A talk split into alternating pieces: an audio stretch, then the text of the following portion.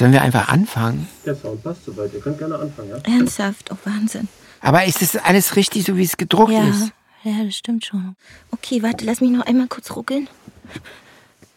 Ah, Okay. Ich möchte wissen, was eigentlich in einem Buch los ist, solange es zu ist. Natürlich sind nur Buchstaben drin, die auf Papier gedruckt sind. Aber trotzdem, irgendwas muss doch los sein. Denn wenn ich es aufschlage, dann ist da auf einmal eine ganze Geschichte. Das sind Personen, die ich noch nicht kenne. Und es gibt alle möglichen Abenteuer und Taten und Kämpfe. Und manchmal ereignen sich Meeresstürme oder man kommt in fremde Länder und Städte. Das ist doch alles irgendwie drin im Buch. Man muss es lesen, damit man es erlebt. Das ist klar. Aber drin ist es schon vorher. Oder brauchen die vielen Buchstaben doch irgendwen, der sie entziffern kann, der eine Bedeutung zwischen den abstrakten Zeichen zu erkennen meint und der Geschichte eine Stimme leiht, um sie sich selbst oder anderen zu erzählen? Anders gesagt, eine Synchronstimme. Ich bin die Synchronstimme von Lars Rudolf und ich synchronisiere die Hälfte der Zeichen, die in diesem Text stehen. Ich bin die Synchronstimme von Katrin Angerer und ich synchronisiere die andere Hälfte des Textes. Soll heißen, wir leihen den Buchstaben unsere Stimme. Der Titel des Textes ist Die Synchronstimmen der Zeichen. Wie die Gegenseitigkeit in den abstrakten Zeichensystemen verschwand und nun auf unerwartete Weise zurückkehrt. ein Hörstück von Elias Gottstein. Mit Zitaten von Christina von Braun, Jochen Hörisch, Friederike Habermann und Barbara Fruth. Können die nicht selbst sprechen? Selbstverständlich, sie werden auch zu Wort kommen. Aber sie zitieren sich ja auch nur selbst. Sie sind ihre eigenen Synchronstimmen. Ihre Gedanken sind im Grunde schon neurologisierte Schrift. Dann ist die Primatenforscherin Barbara Fruth also auch die Synchronstimme der Affen? Wenn Sie wissen wollen, wo sind die anderen, das sind dann diese langen Distanzlaute, die beginnen dann meistens mit so einem Low-Hut, so hu, und dann geht's weiter. Geht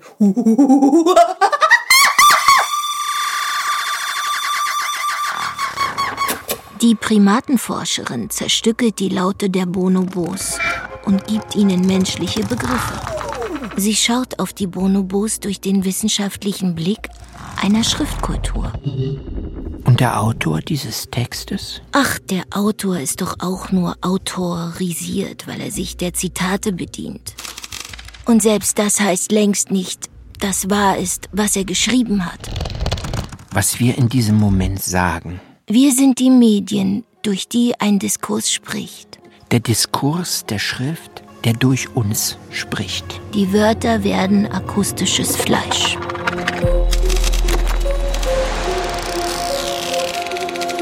Was ist das eigentlich für Musik? Sie steht im Drehbuch. Die Musik ist die Synchronstimme der Komposition. Akustische Mathematik. Guck dir doch die Notation an.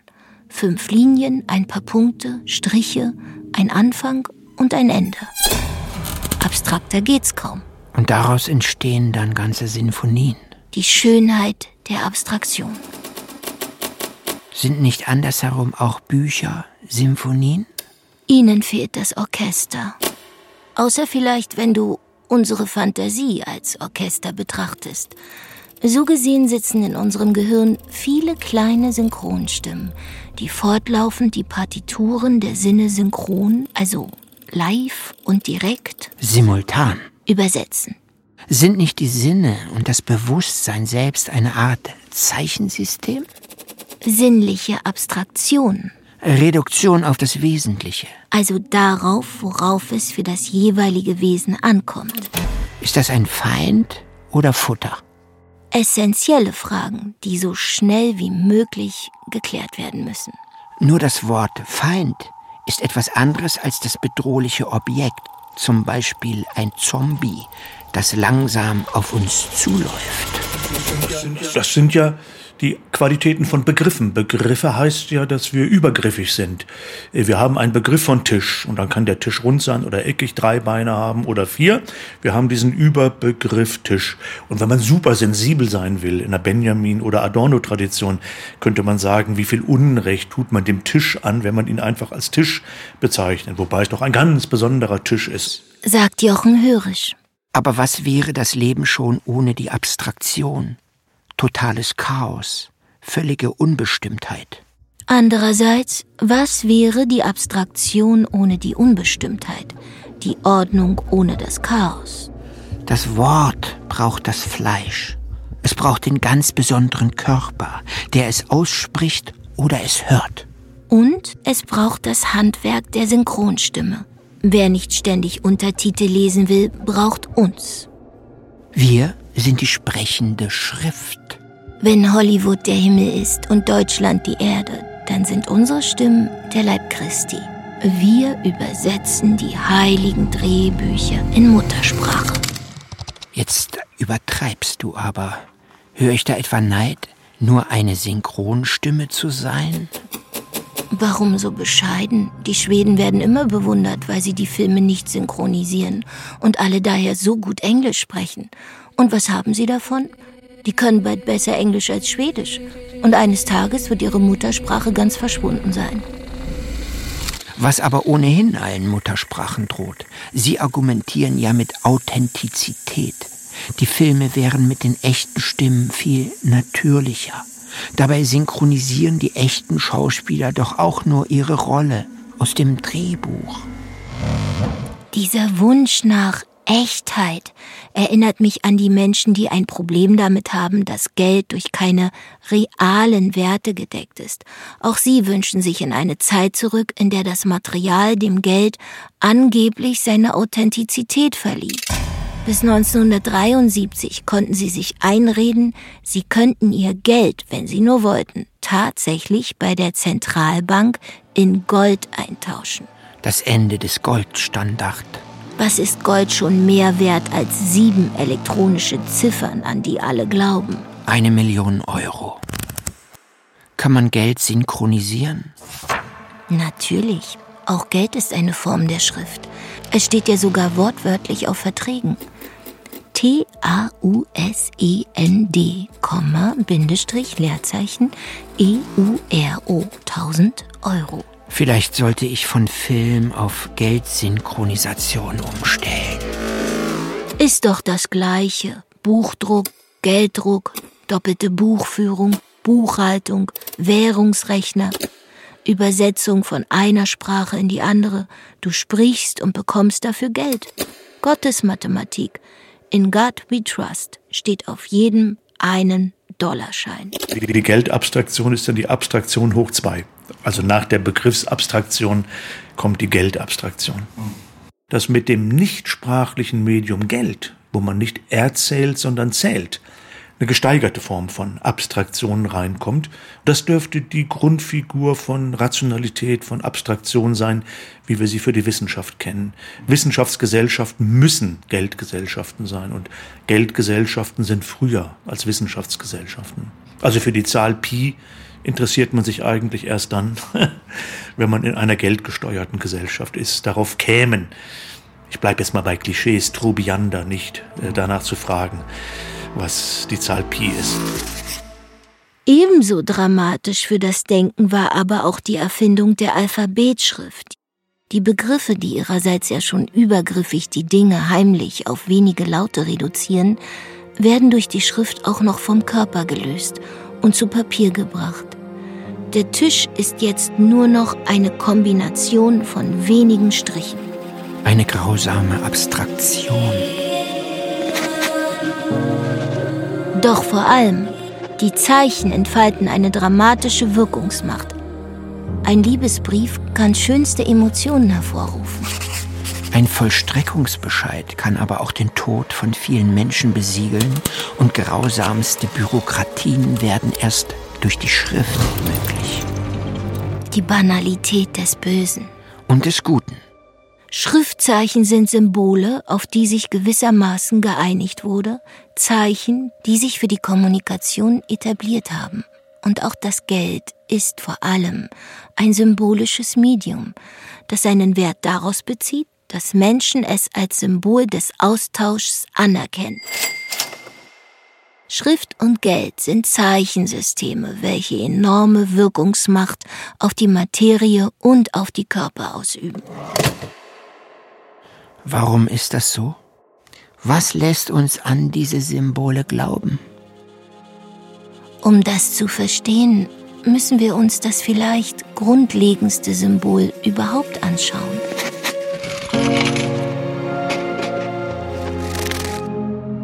Lies vor. Das Symbol der Gabe. Ein Symbol ist ein Zeichen, das für mindestens zwei Wesen zuverlässig eine Bedeutung darstellt. Alle, die das Symbol kennen, können sich in der Regel auf dessen Bedeutung für sie verlassen. So auch bei der Gabe.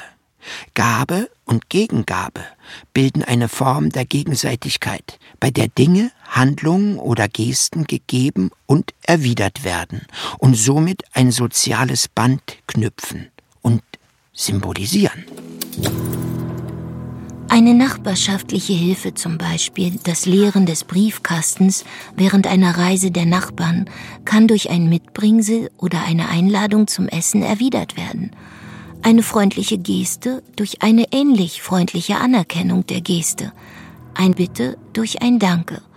Gabe und Gegengabe sollten sich in einem angemessenen Verhältnis bewegen, aber sie werden niemals genau aufgerechnet. Ganz anders beim Tauschhandel. Käuferinnen befreien sich von jeglicher Schuld gegenüber den Verkäuferinnen. Die Rechnung ist beglichen. Tschüss. Das war's. Wir sind quitt. Die Beziehung muss nicht fortgeführt werden. Daher auch die vielen Gabenpraktiken und Einladungen unter GeschäftspartnerInnen, die ihre Geschäftsbeziehung fortführen wollen. Sie verbinden die Partner, wo der Handel entfremdet.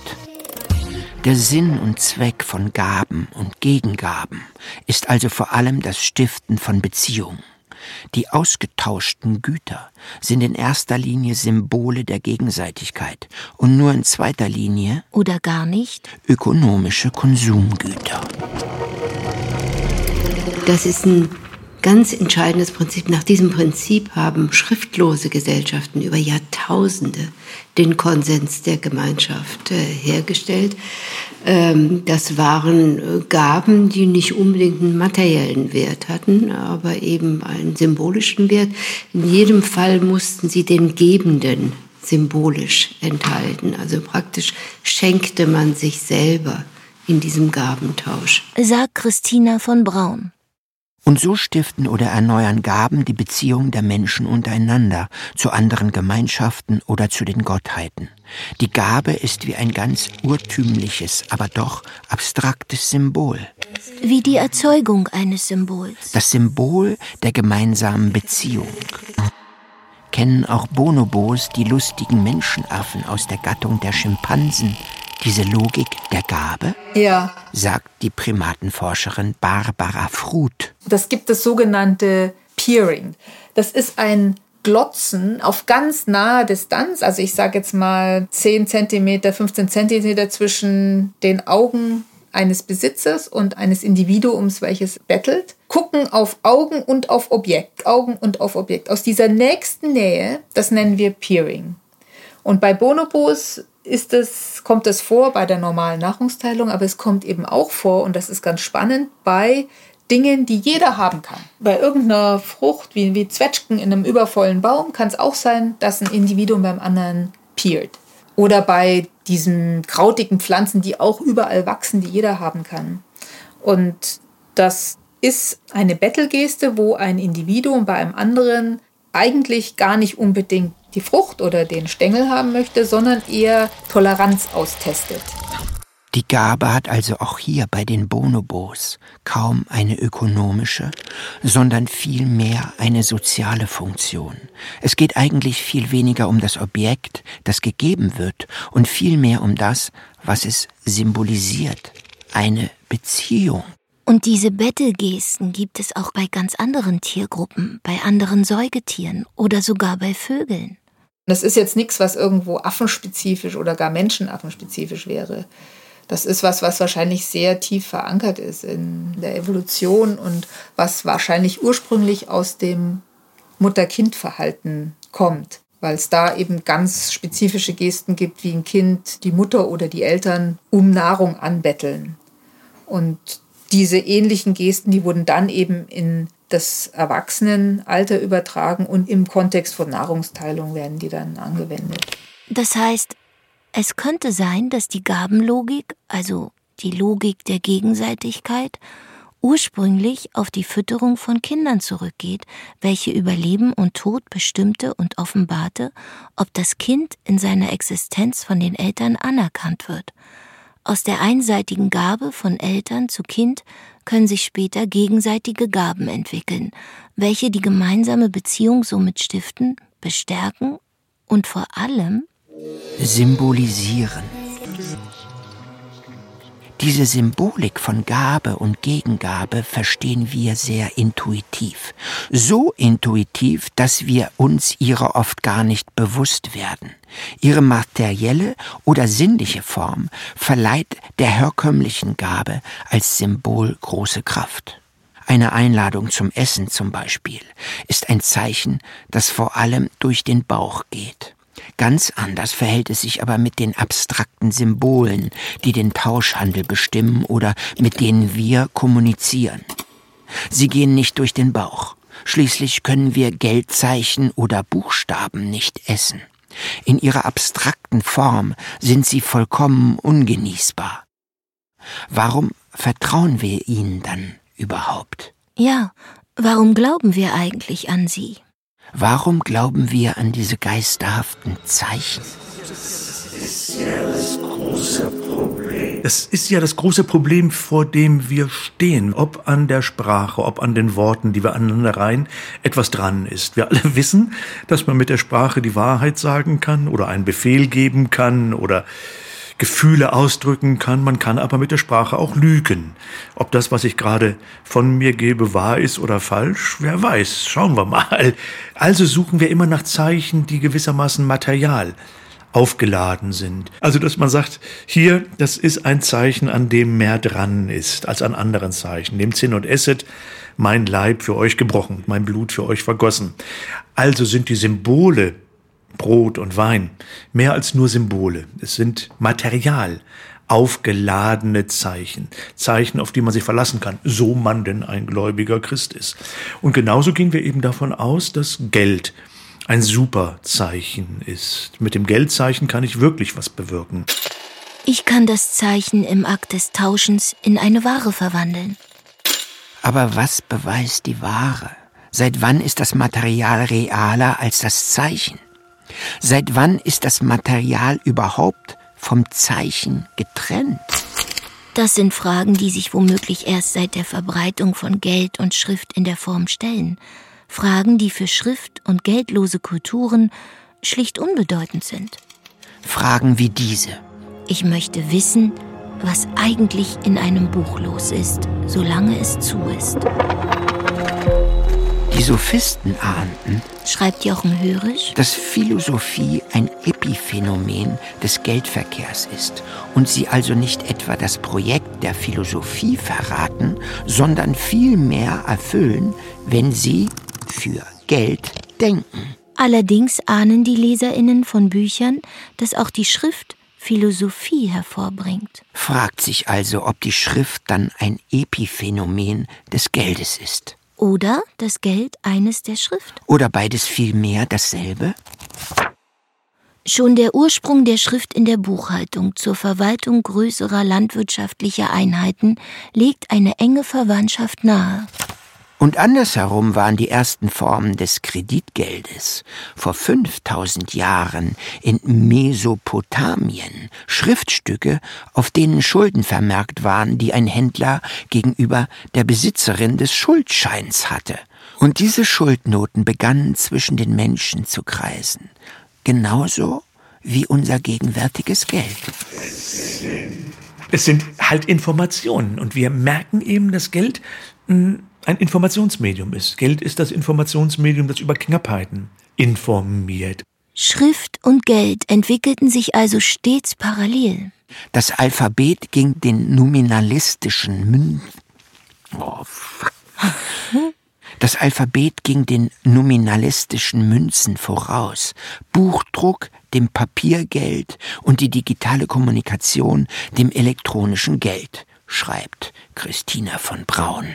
Und auch heute findet der meiste Schriftverkehr dann und dort statt, wo auch die meisten Finanztransaktionen getätigt werden.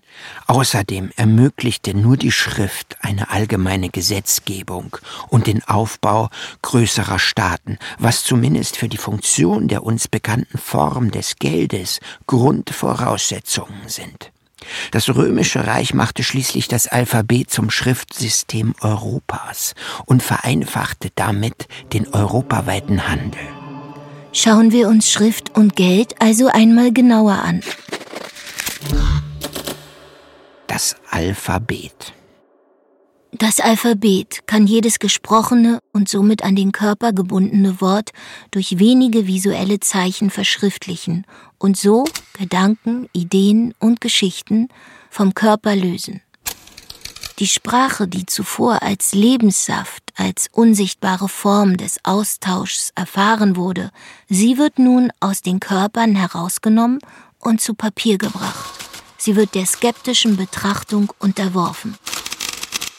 Statt jedem Ding der Welt ein eigenes Symbol zu geben, vereinfachte das phonetische Alphabet die Sprache selbst, zerlegte sie in ihre abstrakten Bestandteile und ermöglichte so ein sehr einfaches Schriftsystem, das wesentlich leichter zu erlernen ist als eine Unzahl von Zeichen, die jeweils ganz bestimmte Dinge oder Bilder darstellten.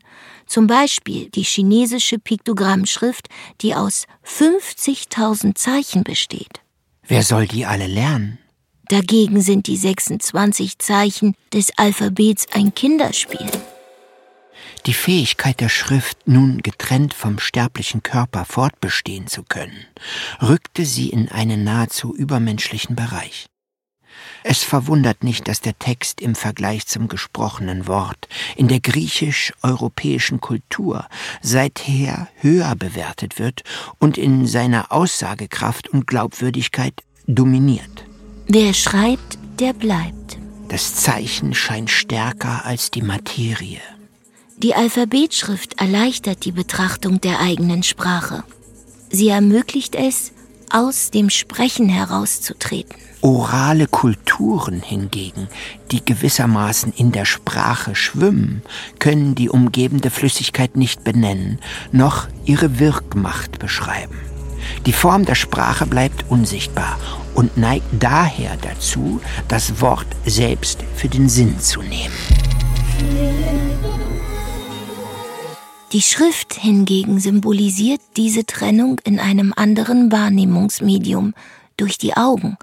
Sie ermöglicht damit die Beobachtung von Kommunikation, und zwar unabhängig von räumlichen, zeitlichen und körperlichen Situationen. Doch die Folgen sind noch gravierender. Wer liest, verbindet sich mit einem allgemeinen Medium und zieht sich dabei gleichzeitig geistig aus seiner Umwelt zurück.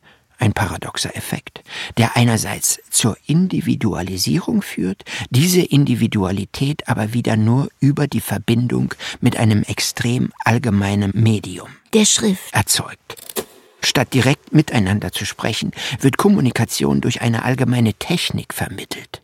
In Luhmanns Worten, die Kommunikation wird entreziprokisiert. Mit dem Buchdruck und später der Druckerpresse und der Schreibmaschine wurde noch dazu das persönliche Element der Handschrift aus der Schrift getilgt und durch eine allgemeine Form ersetzt. Ist es ein Zufall, dass zur ähnlichen Zeit, in der die Alphabetschrift entstand, die Idee des einen großen Geistes, der über die Welt herrscht, aufkam? Wir wollen hier niemanden zu nahe treten. Wir lesen nur vor, was hier schwarz auf weiß steht. Es ist ein anderer Geist, der hier durch uns spricht. Aber es ist schon seltsam, oder? Es ist schon verwunderlich. Ich möchte wissen, was eigentlich in einem Buch los ist, solange es zu ist. Natürlich sind nur Buchstaben drin, die auf Papier gedruckt sind, aber trotzdem. Was ist mit diesem Text los, wenn wir ihn nicht aussprechen, wenn wir ihn nicht synchronisieren? Sein Inhalt ist ja trotzdem da. Der Text hat eine innere Wirklichkeit. Der Text hat Macht über uns.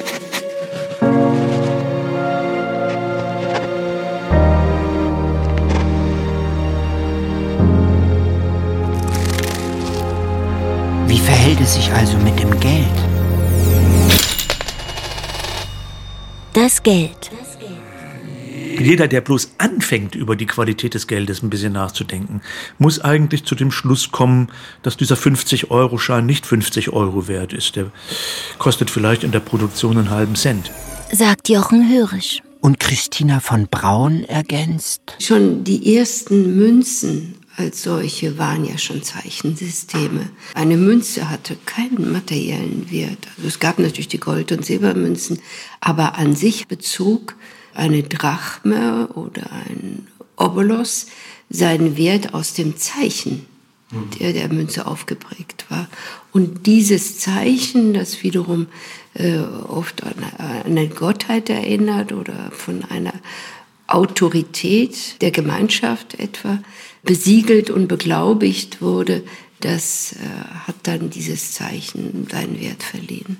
Es ist ja in der Tat erstaunlich, wie stark die ökonomischen Grundbegriffe und besonders die aus der Finanzsphäre religiös vollgesogen sind, wie Jochen Hörisch zeigt. Erlösung ist so ein Begriff, nicht Schulden, Kredit, Gläubiger. Ich erziele einen Erlös, nicht?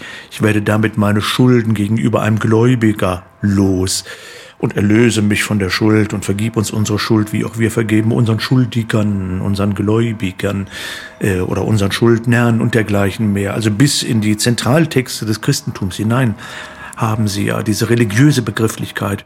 Und der Grund dafür ist sehr, sehr schnell genannt. Ohne Glauben an die Geltungskraft des Geldes ist Geld hinfällig. Aber bedeutet das nicht auch, dass in dem Moment, in dem wir aufhören, an den Wert des Geldes zu glauben, es seinen Wert verliert? Dann wird es zu Altpapier. Was bringt uns aufgeklärte Menschen im 21. Jahrhundert dann dazu, an so etwas dermaßen Unglaubwürdiges wie Geld zu glauben? Christina von Braun zeigt, es gibt drei Arten der Geldbeglaubigung. Erstens der materielle Wert, also eine Relation zwischen dem Geldzeichen und dem Material. Doch selbst der Materialwert wäre von der Knappheit und vom Nutzen des Materials abhängig. Und ohnehin. Das, was an Geld zirkuliert, findet nur noch zu einem Bruchteil in materiellen Werten seine Referenz. Also die materielle Beglaubigung funktioniert schon lange nicht mehr. Das zweite ist der Souverän.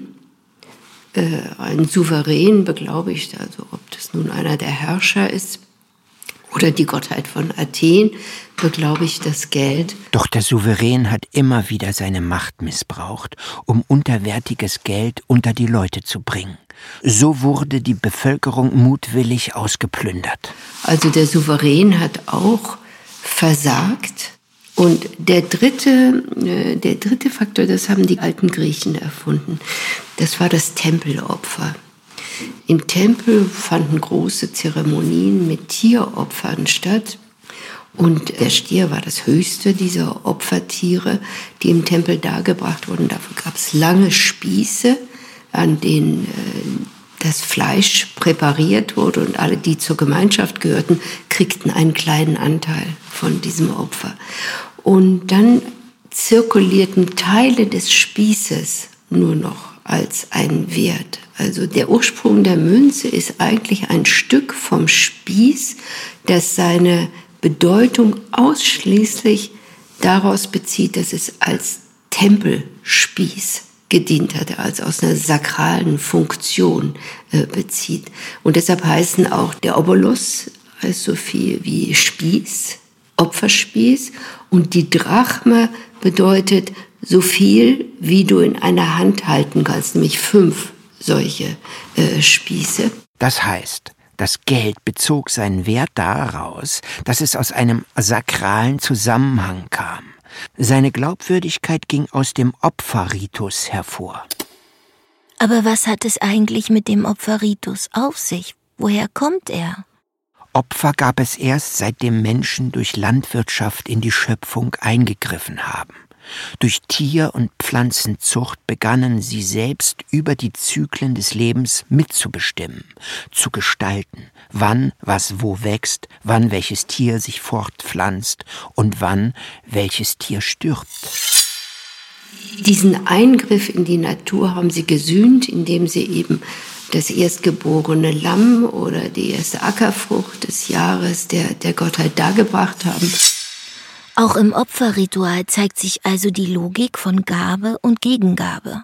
Der Opferritus überträgt deren Symbolik und die Gabenzirkulation auf die Beziehung zwischen Gottheit und Mensch. Jedes dieser Opfer, genauso wie bei der Gabe, ist nur etwas wert, wenn der Gebende oder der Opfernde selbst darin enthalten ist. Also in jedem Tier, das im Tempel geopfert ist, sind die Opfernden selbst symbolisch enthalten. Und dieses Selbstenthaltensein im Opfer, das ist, was sich erhalten hat in der, in der Geldbeglaubigung bis heute. Das erklärt, dass unsere Währungen diese zwei Striche haben, also die zwei Striche im Dollar, im Euro äh, seit äh, zwei Jahrzehnten und im englischen Pfund sind Relikte der Stierhörner die in dieses Zeichen äh, eingeflossen sind. Und der Stier an der Börse hängt auch mit der sakralen Rolle des Stiers eben zusammen.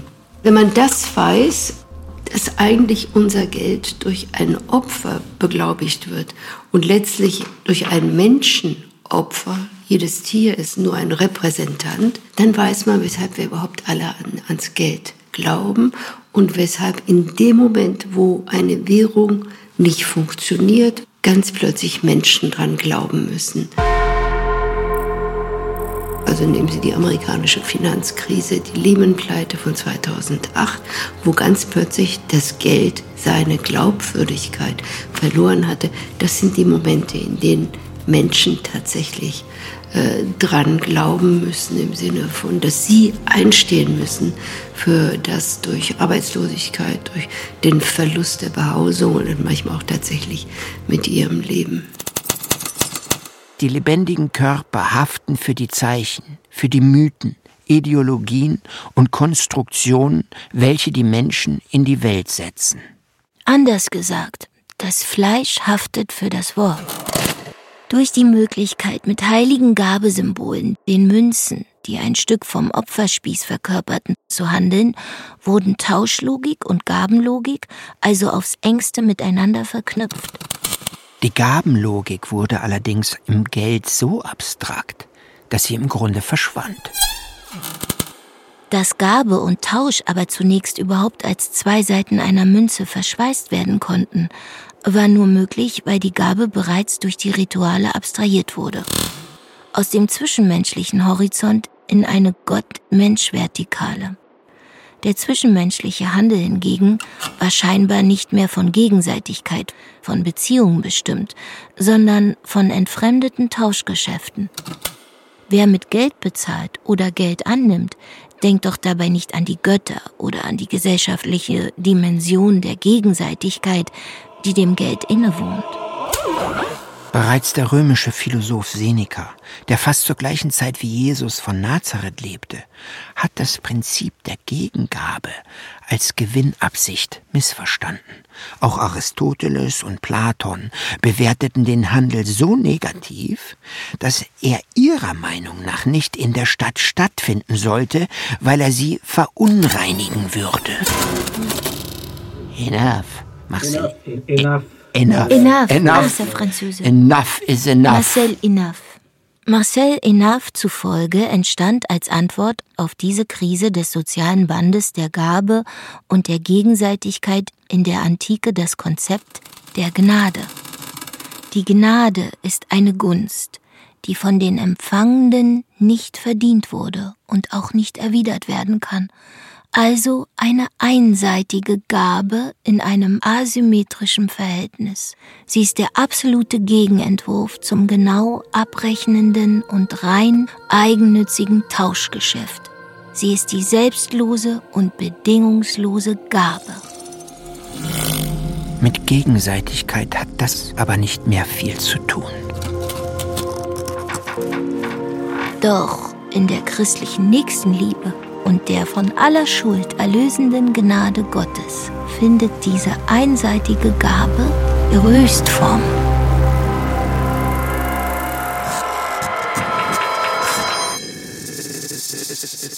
Es ist ja erstaunlich, wie die römisch-griechische Hochkultur ausgebremst wird durch einen neuen, freundlich auftretenden Fundamentalismus, nennen wir ihn Christentum. Sagt Jochen Hörisch.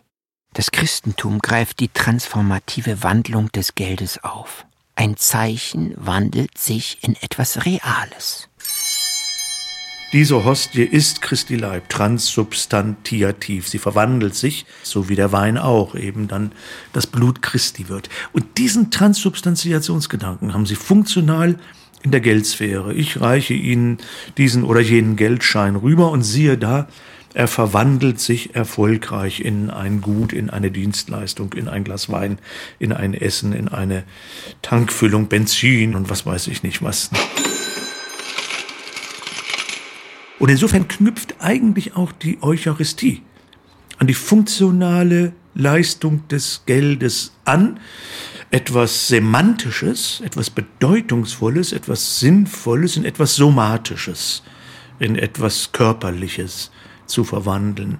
Und dieses Sprachspiel Soma, Sema, Soma das körperliche, Sema das im weitesten Sinne zeichenhafte, prägt eben schon die griechische Kultur. Und das wird den Griechen gewissermaßen unter dem Hintern weggezogen und dann eben christlich neu kodiert. Und dieser neue Code verbreitete sich über Europa und die ganze Welt.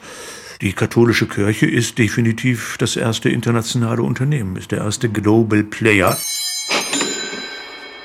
Und als erstes globales Unternehmen erhebt die Kirche nicht nur ein Monopol auf bestimmte Güter, sie erhebt das Monopol auf alles, auf alles Zusammenleben. Es wird nun über den einen Gott und seine irdischen Vertreter vermittelt und geschaltet. Die Gegenseitigkeit zwischen den Menschen aber verliert an Bedeutung. Die Logik der Gabe wird abstrahiert. Marcel Enaff fragt sich daher, ob die Idealisierung der einseitigen, bedingungslosen Gabe ein Zeichen dafür ist, dass die gesellschaftliche Logik der Gegenseitigkeit nicht mehr verstanden wird. Dann muss allen kollektiv eine Gabe gewährt werden, die von jedem anerkannt wird, durch Gott oder durch gesellschaftliche Institutionen wie die Kirche. In der Folge dieser Auseinandersetzung verstärkte sich die Teilung der Sphären menschlichen Handelns, die bis heute Bestand hat. Auf der einen Seite der weltliche Markt. Auf der anderen die Religion und die Moral. Auf der einen Seite der abstrakte Tausch. Auf der anderen ihr Gegenentwurf, die abstrakte Gnade. Auf der einen Seite der Materialismus. Und auf der anderen Seite die Spiritualität. Aus dem Blickwinkel letztgültiger Werte wird dann die Auffassung verbreitet, materielle Dinge seien unwichtig, Selbstsucht oder gar das Selbst an sich sei eine Illusion und geben besser denn nehmen. Auffällig stimmen alle Religionen der Achsenzeit darin überein, die Bedeutung der Wohltätigkeit hervorzuheben, ein Konzept, das vorher nur sehr selten vertreten wurde schreibt David Gräber und bekräftigt damit indirekt Inafs Vermutung. Die soziale Funktion der gegenseitigen Anerkennung und der gegenseitigen Abhängigkeit wird aber im Konzept der Gnade und der selbstlosen Wohltätigkeit verschleiert, weil sie asymmetrisch und einseitig funktioniert und die Gegenseitigkeit auf eine abstrakte, strukturelle, heilige oder gesellschaftliche Ebene verlegt wird. Die zwischenmenschliche Beziehung ist eine Mensch-Gott-Beziehung und einer Mensch-Markt-Beziehung gewichen. Wo das zeichenhafte Geld also die früheren Formen des Austauschs ersetzte, dort verdrängte insbesondere die christliche Religion die alten sozialen und gemeinschaftsstiftenden Formen der Gegenseitigkeit. Der kühle abstrakte Handel steht nun einer universalistischen Abstraktion des Guten gegenüber. Und durch die Protestanten wurde das Verhältnis von Gut und Böse, von Handel und Nächstenliebe noch einmal reformiert. Gott gibt man nicht zurück. Er braucht uns nicht. Seine Geste ist allzu groß. Das Ungleichgewicht der Welt kann nur von höheren Kräften ausgeglichen werden, nicht aber vom Mensch. Doch das bedeutet in letzter Konsequenz auch, dass der Mensch sich aus dem Geschäft der göttlichen Gnade raushalten kann. Die Calvinisten lösten die Gegenüberstellung von Markt und Gnade sogar gänzlich auf. Wirtschaftlicher Erfolg ist Ausdruck von Gottes Gnade. Die zwischenmenschliche Gegenseitigkeit war aus der Welt verschwunden und wenn überhaupt in den privaten Bereich verbannt. Aber war das nicht die endgültige Kapitulation vor dem Kapital?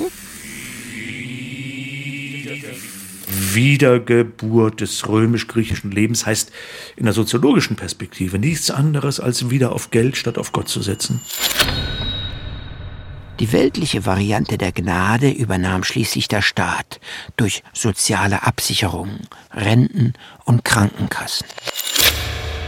Doch auch in der Schrift ist die Abstraktion der Gegenseitigkeit angelegt und somit ihr soziales Verschwinden.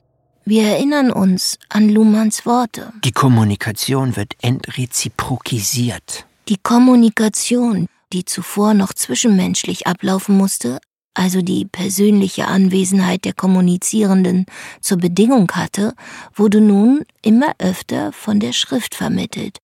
Sie ließ sich fortan auch ohne die persönliche Anwesenheit der Beteiligten abwickeln. Die Sprache als überindividuelles Medium wurde sichtbar in der Schrift. Die Kommunizierenden hingegen traten in den Hintergrund. Und wir SynchronsprecherInnen helfen der Schrift auch noch, sich als menschliche Aussprache zu tarnen. Wir ermöglichen der Schrift und ihrem Inhalt eben ein wenig menschlicher zu erscheinen. Aber dieses Verschwinden der Gegenseitigkeit scheint ein zentraler Punkt zu sein. Vielleicht ist es das, was all diese Soziologen mit Entfremdung meinten. Lass mich das kurz nochmal rekapitulieren, damit wir es für den Rest des Textes gut im Hinterkopf behalten. Also, die Dämonisierung des Handels und die Glorifizierung des bedingungslosen Teilens ist eine viel zu zweiteilige Vereinfachung der Welt. Richtig? Richtig. Sie übersieht viele Formen des sozialen Austauschs und der Gegenseitigkeit, ja? Ja. Und warum? Weil diese Formen der Gegenseitigkeit, wie zum Beispiel Gabe und Erwiderung der Gabe, von zentralen Strukturen übernommen werden.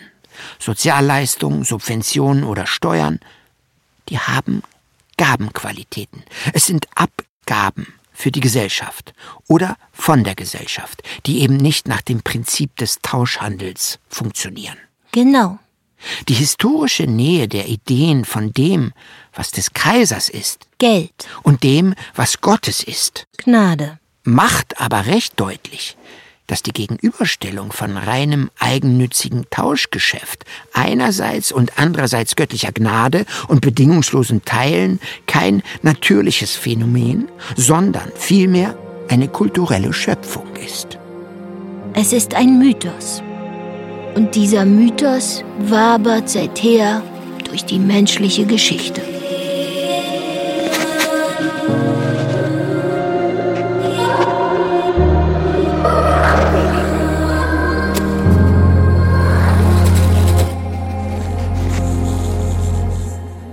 Die Erfahrung der Macht der körperlosen und abstrakten Zeichen, Schrift und Geld, über die Materie und ebenso auch die Aufteilung der Welt in egoistischen Handel und altruistisches Teilen finden sich in allerhand Zweiteilungen der Welt wieder.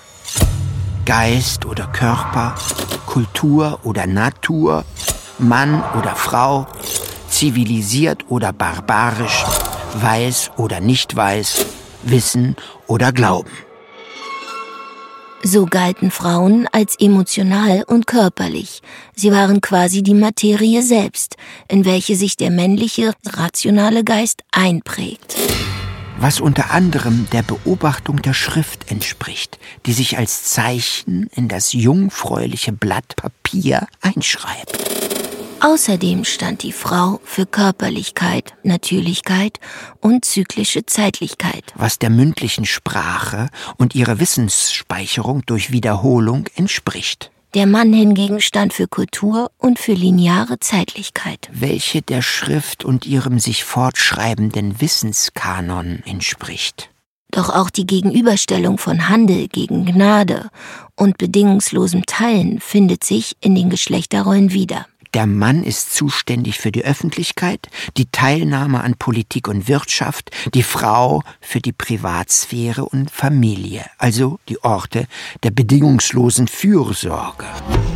Die Natur selbst galt lange als Chaos und Bedrohung, als ungezügelte Wildnis, die von der geistigen Vernunft beherrscht und geordnet werden und die sich der Schriftkultur unterordnen muss. Entsprechend wurden alle Unterdrückten, nicht nur Frauen, auch Sklaven, Kolonialisierte, Arme oder Ungebildete, eher auf Seiten der Natur verortet. Mit der Moderne änderten sich diese zweiteiligen Weltanschauungen aber langsam. In der Folge der Aufklärung verlor die Kirche als Institution der Gnade an Bedeutung. An die Stelle der religiösen Gemeinschaft traten vermehrt nationale Identitäten, die sich nicht mehr auf einem Geist, sondern auf irdische Verbundenheit, gemeinsame Sprache, gemeinsame Gene, gemeinsames Blut, gemeinsamen Grund und Boden, also relativ materielle Werte beriefen. Parallel zur Verbreitung der Schriftlichkeit durch den Buchdruck und zur allgemeinen Alphabetisierung wirkte die Schrift verstärkt zurück auf die Sprache und fand also eine neue Anbindung an die Körper der Menschen. Gleichzeitig offenbarte das Geld im Papiergeld viel ungenierter seinen wahren Charakter als körperloser Spuk, während es sich in den Münzen noch als handfestes Material getarnt hatte. Nachdem das Fleisch lange Zeit dem Geist als unterlegen galt, schlug die Betrachtung daher nun ins Gegenteil um. Das Fleisch wurde übertrieben aufgewertet.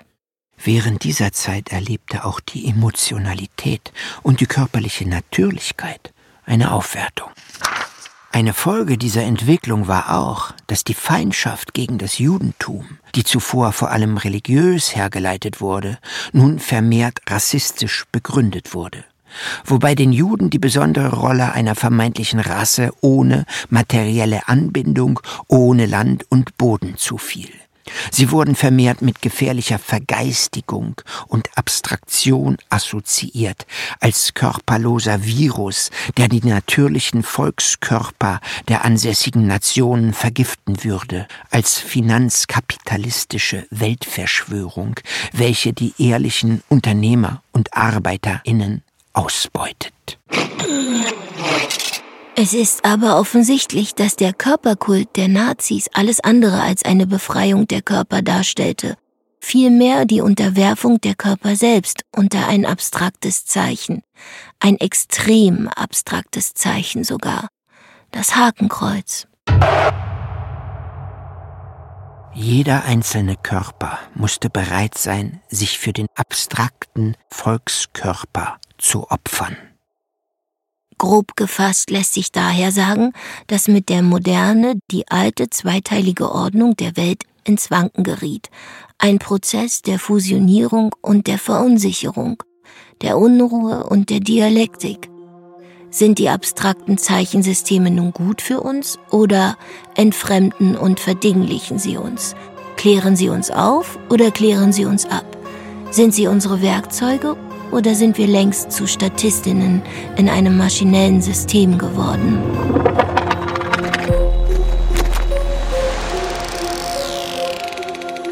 Ich kann diese Unsicherheit nachvollziehen. Ich habe ja kaum Probleme oder Konflikte mit wirklichen Menschen. Existenzielle Probleme habe ich immer nur mit Institutionen oder deren Repräsentantinnen, Polizei, Lehrer, Staatsanwälte, Ärzte, Wissenschaftlerinnen und andere. Das könnte aber daran liegen, dass eben genau diese Institutionen die Streitigkeiten, die sonst möglicherweise zwischen dir und all den Leuten eskalieren würden, auf sich nehmen, dass sie also auch die Gegenseitigkeit der Konflikte zwischen den Menschen verschwinden lassen, indem sie diese auf eine höhere Ordnung verlegen. Konflikte werden nicht mehr zwischen den Menschen ausgetragen, sondern vor Gericht oder im Parlament. Und deren Repräsentantinnen, Tanten, Tanten, Und deren Repräsentantinnen sind dann natürlich keine persönlichen Erzfeinde, sondern Äußerlichkeiten einer Zivilisation, die durch abstrakte Zeichensysteme gesteuert wird. Ihre Macht beruht auf der Nutzung von externen Energiequellen, auf Technik und Bürokratie, nicht auf Menschlichkeit. Sie entsprechen nicht mehr den Vorstellungen von Heldenmut und natürlicher Autorität, ebenso wenig wie Vorstellungen von radikaler Selbstverwaltung und persönlichem Augenmaß. Das wird aber denen, die nach dem Echten, nach Authentizität und wahrer Zwischenmenschlichkeit suchen, nicht gefallen.